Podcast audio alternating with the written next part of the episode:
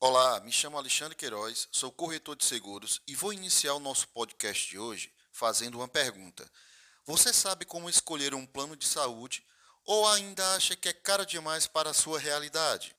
Irei fazer mais uma pergunta. Dá para escolher um plano de saúde que se encaixe em seu orçamento? A resposta para essa pergunta é sim. É possível escolher um plano de saúde que se encaixe em seu orçamento. Hoje, as operadoras oferecem várias opções de planos com diferentes coberturas e preços diferenciados. Confira em oito passos pontos importantes a serem seguidos para você escolher um plano de saúde ideal que se encaixe em seu orçamento.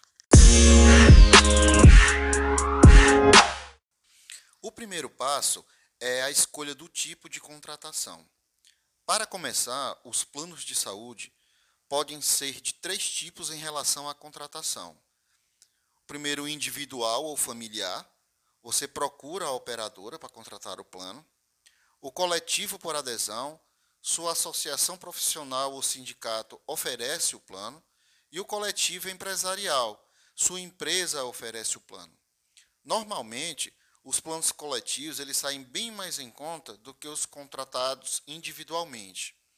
Lembrando que você pode contratar um plano empresarial, um plano empresa, e no qual ele reduz consideravelmente os custos, inclusive através do MEI. O segundo passo é a definição da área de atendimento.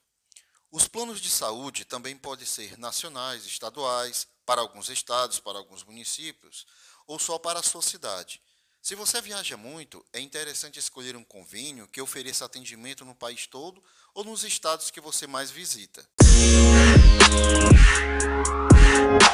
O terceiro passo é ficar atento às coberturas. As coberturas são o critério mais importante para escolher seu plano de saúde, pois determinam a quais serviços médicos você terá direito. Existem basicamente cinco segmentos assistenciais.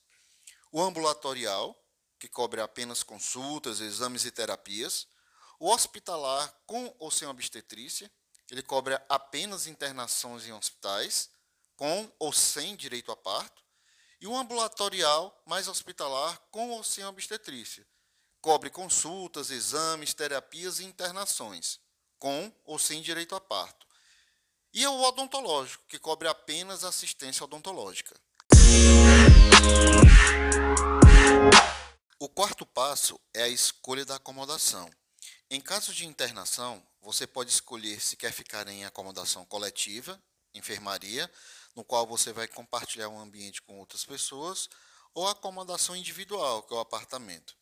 É claro que o apartamento é mais confortável, mas também vai aumentar consideravelmente o valor do seu plano. O quinto passo é verificar a carência. Por lei, os planos de saúde podem instituir prazos de carência até a liberação dos serviços, seguindo os limites de 24 horas para urgência e emergência, 180 dias para demais coberturas e 300 dias para partos a termo, que são gestações com mais de 37 semanas. Se você já tem um plano de saúde há algum tempo, é possível fazer a troca desse plano tendo redução de carência, no qual, no qual essa redução irá variar de acordo com cada operadora ou seguradora. O sexto passo é analisar a rede credenciada. Outro ponto essencial para escolher seu plano de saúde é analisar toda a rede credenciada para descobrir onde você poderá ser atendido. Cada convênio possui sua rede de hospitais, clínicas, laboratórios e médicos, e cabe a você avaliar se os prestadores são suficientes. Lembre-se de priorizar qualidade sobre quantidade, escolhendo planos que ofereçam bons hospitais e profissionais de saúde bem avaliados. O sétimo passo é ler e preencher a proposta de adesão com cuidado. Antes de assinar a proposta de adesão ao plano, é importante ler atentamente o contrato e esclarecer suas dúvidas com o corretor ou com a operadora. Na hora de preencher a declaração de saúde, Seja honesto sobre as doenças que você já teve e, de preferência, solicite a orientação de um médico. Além disso, Confira sempre se as condições descritas no documento, no tipo de plano, coberturas, carências, serviços, são as mesmas do plano que você contratou.